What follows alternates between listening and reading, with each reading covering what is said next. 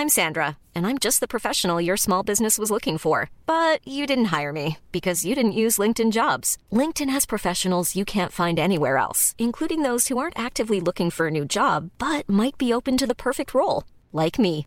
In a given month, over 70% of LinkedIn users don't visit other leading job sites. So if you're not looking on LinkedIn, you'll miss out on great candidates like Sandra. Start hiring professionals like a professional. Post your free job on linkedin.com/people today.